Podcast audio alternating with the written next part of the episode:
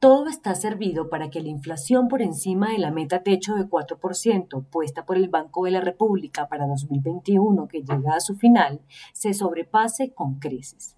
Nada impedirá que esté muy cerca de 6% y quizá en 4% para 2022. Un fenómeno que no es exclusivo de Colombia, pues recorre todos los países del mundo y su alto impacto ha sido listado como un auténtico cisne negro que obliga a repensar las fórmulas y recetas empleadas por los bancos centrales apegados a manejar las tasas al alza. Hay muchas voces acusatorias contra los economistas de los emisores porque siempre acuden a la misma herramienta en un momento de pospandemia que los obliga al mismo tiempo a irrigar las economías con dinero barato.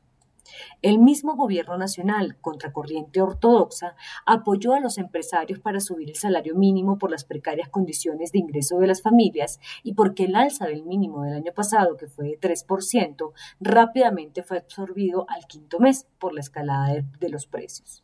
El gobierno lo ha hecho bien y lo ha entendido bien. Los empresarios han puesto más de lo que pueden sus números, máxime cuando llevan tres reformas tributarias a sus hombros.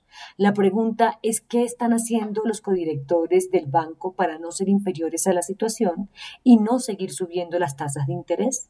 Una verdadera prueba de fuego para sus colaboradores técnicos, quienes deben escuchar voces más calificadas e influyentes para resolver el problema de los intereses, los salarios altos y la escalada de precios. Por ejemplo, se hace popular la postura que plantea que hubo una equivocación generalizada de que la inflación era transitoria, por lo que la banca central salió en masa a subir las tasas, desconociendo técnicamente el dato estadístico de que la inflación anualizada para el caso colombiano era casi el doble de la meta proyectada.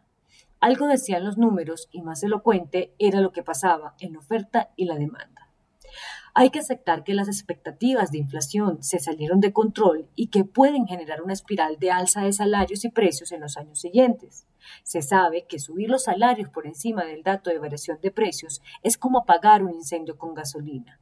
La presión inflacionaria en Estados Unidos tiene a todo el mundo asustado los precios están cabalgando a niveles no vistos en casi cuatro décadas y la Reserva Federal ya anunció que va a retirar los estímulos monetarios para controlar el incendio, acción que será espejo en América Latina, en donde los codirectores de la banca central no saben otra cosa distinta máxime cuando la situación los obliga a ser más innovadores, pues las externalidades acá son enormes con un dólar cada vez más caro, transfiriéndole precios altos a la canasta familiar vía importados.